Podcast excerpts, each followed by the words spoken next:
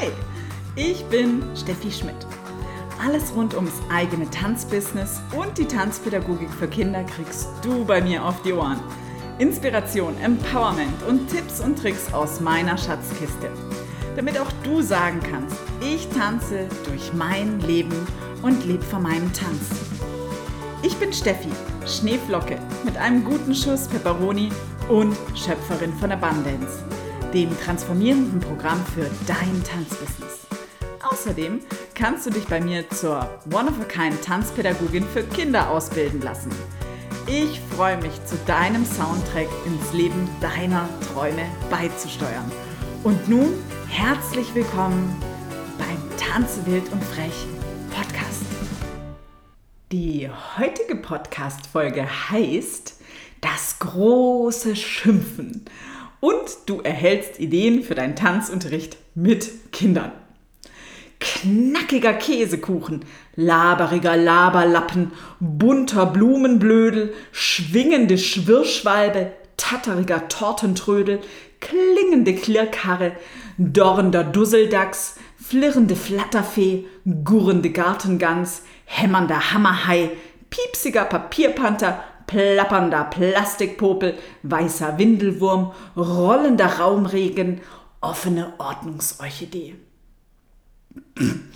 Eines unserer aktuellen Lieblingsspiele ist, Schimpfwörter zu erfinden. Und so war es ganz besonders passend, als sich diese Tage ein wunderschönes Paket vom Mixed Visions Verlag erhielt. Im Paket befand sich ein Buch mit dem Titel Das große Schimpfen. Und ich habe total gestrahlt und einfach nur laut gelacht. Denn die letzten beiden Jahre habe ich mehr denn je geschimpft. Viele Kreationen sind da entstanden und meine Ausbildungsteilnehmerinnen kicherten immer, wenn ich einfach mal ganz laut rief, das ist Schrott! und dieses famose Kinderbuch handelt von einem Schimpfwettbewerb. Denn ich glaube ja, Schimpfen will gelernt sein.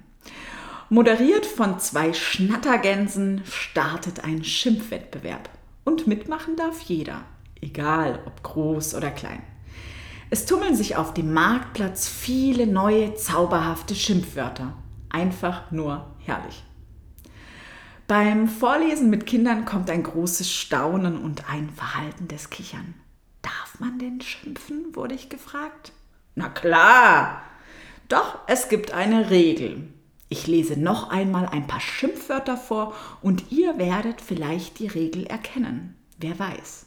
Und auch du kannst jetzt mitmachen, wenn du diese Folge hörst. Knackiger Käsekuchen, laberiger Laberlappen, bunter Blumenblödel, schwingende Schwirrschwalbe, tatteriger Tortentrödel, klingende Klirrkarre, dorrender Dusseldachs, flirrende Flatterfee, gurrende Gartengans, hämmernder Hammerhai, piepsiger Papierpanther, plappernder Plastikpopel, weißer Windelwurm, rollender Raumregen, offene Ordnungsorchidee. Ich lasse die Wörter in meinem Mund klingen und ich schmecke regelrecht diese Wörter. Und die Kinder suchen nach der Regel. Und auf einmal ruft es, das fängt doch immer mit dem gleichen Buchstaben an. Genau. Mir persönlich hat es ja am meisten der laberige Laberlappen angetan. Denn der klingt so lustig und das weiche L hinterlässt im Mund so einen angenehmen Geschmack. Wir schauen uns den laberigen Laberlappen genauer an und untersuchen ihn. Er hat drei L, finden wir gemeinsam heraus. Doch was ist mit dem plappernden Plastikpopel, frage ich. Na, der hat 3P. Genau. Was könnte denn dann die Regel beim Schimpfwortwettbewerb sein? Man muss sich einen Buchstaben heraussuchen, zum Beispiel K, und muss drei Wörter zusammenfügen. Juhu, das Rätsel ist gelüftet. Doch es ist nun mal so, dass das alles keine normalen Schimpfwörter sind. Es sind wahrhafte Kunstwerke. Und genau deshalb gibt es ja auch einen Wettbewerb.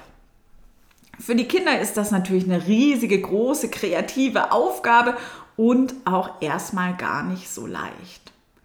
So sammelten wir gemeinsam Wörter mit dem Anfangsbuchstaben A und setzten sie dann zusammen.